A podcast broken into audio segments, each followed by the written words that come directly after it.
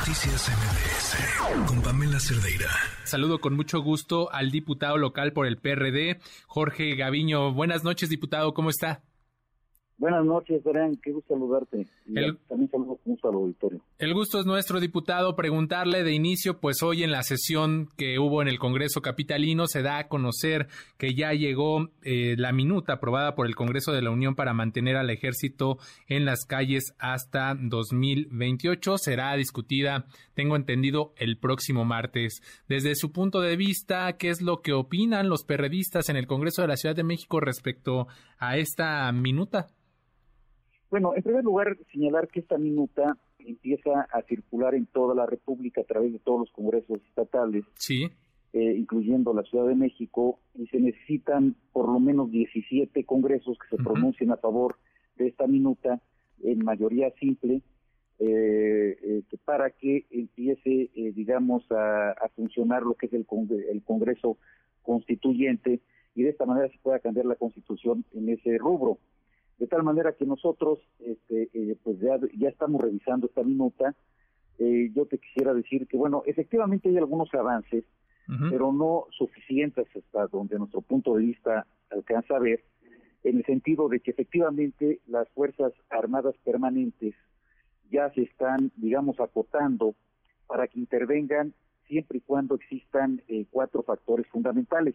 Primero, que sea una necesidad extraordinaria en el estado o municipio que desde que se trate, que sea la fuerza eh, permanente regulada, es decir, primero que exista el tema extraordinario, no no no, puede meter el, eh, al ejército de una manera ordinaria a, funcionar como policías, tiene que haber algunos elementos extraordinarios. Luego, que sea eh, la fuerza regulada, eh, es decir, que tenga los parámetros para que funcione efectivamente como fuerza policíaca, luego fiscalizada y subordinada, eh, y luego también que sea complementaria. Es decir, estos puntos sí están acotando de alguna manera la intervención ya de las Fuerzas Armadas permanentes en las funciones policíacas, cosa que sí consideramos un avance. Sin embargo, eh, dentro de la minuta, lo que estamos revisando nosotros, es de que se habla de un fondo de apoyo municipal.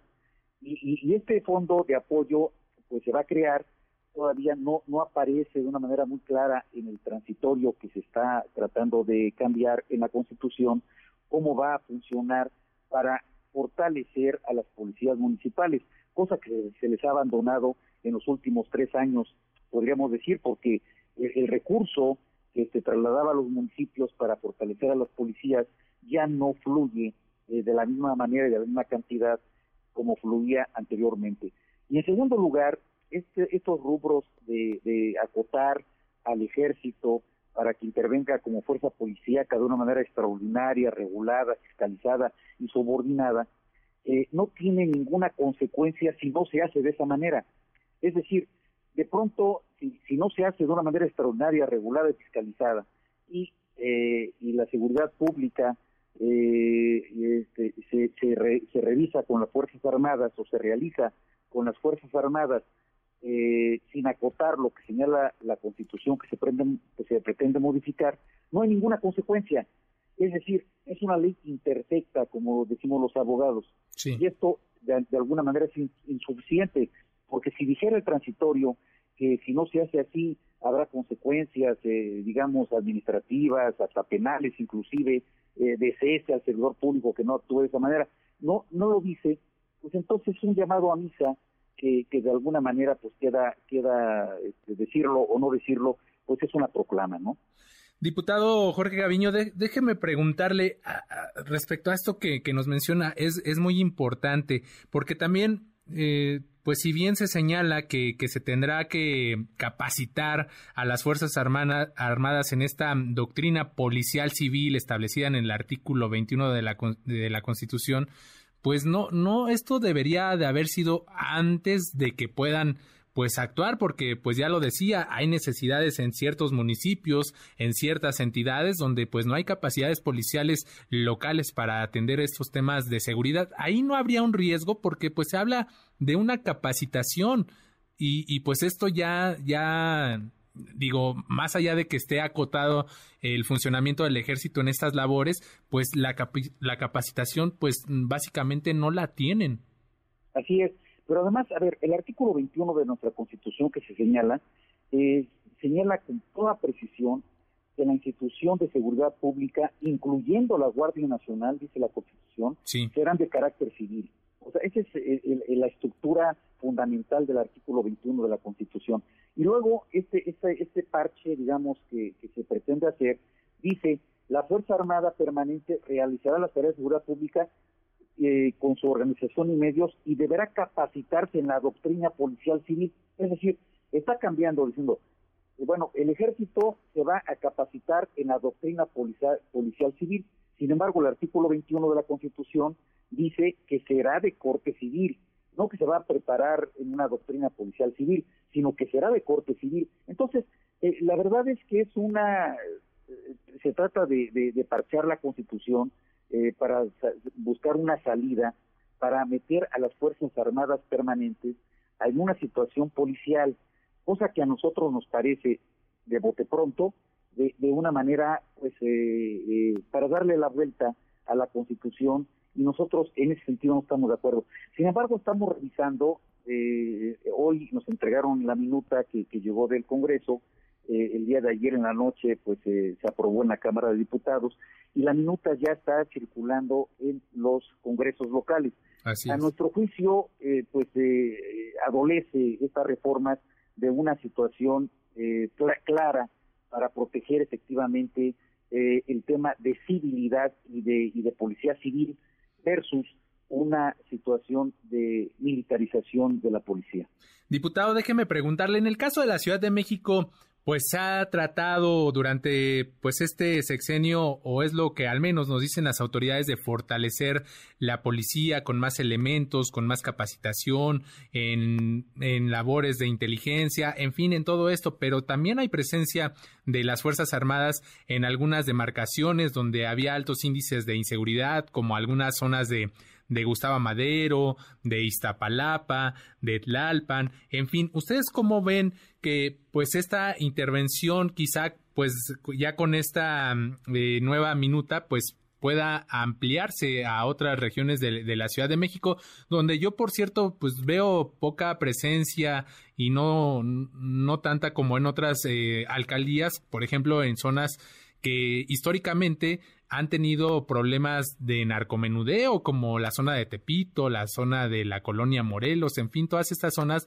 donde hay poca intervención de las fuerzas federales. ¿Ustedes cómo ven eh, esta parte aquí en la Ciudad de México? ¿Cómo, cómo estaría actuando a partir de esta minuta? Bueno, eh, desde mi punto de vista, eh, este, yo diría que, que en la Ciudad de México no se necesita una intervención importante de la Guardia Nacional Primero porque tenemos el mayor número de policías eh, eh, versus cada 100 mil habitantes en la República Mexicana. Es decir, eh, nosotros tenemos una fuerza policíaca muy importante, muy numerosa en la ciudad con respecto a otras entidades federativas. Segundo lugar, es la policía más capacitada del país. se ha venido capacitando y ahora se está haciendo un esfuerzo para pagarles mejor.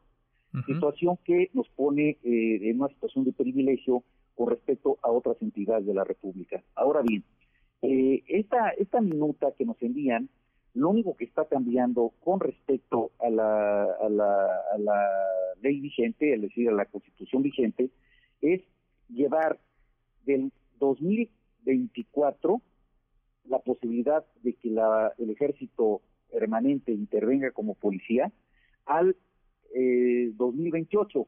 Es decir, está dando eh, cuatro años eh, de vigencia más al decreto que ya venía. Pero además, sí hay una virtud, como decíamos en un principio, a pesar de que sea nada más solamente declarativo, que está haciendo que las acciones de la Guardia Nacional solamente intervengan de una manera extraordinaria, regulada, fiscalizada, subordinada y complementaria. Eh, nosotros estaremos de acuerdo en esto, pero no hay consecuencias si no se hace de esa manera.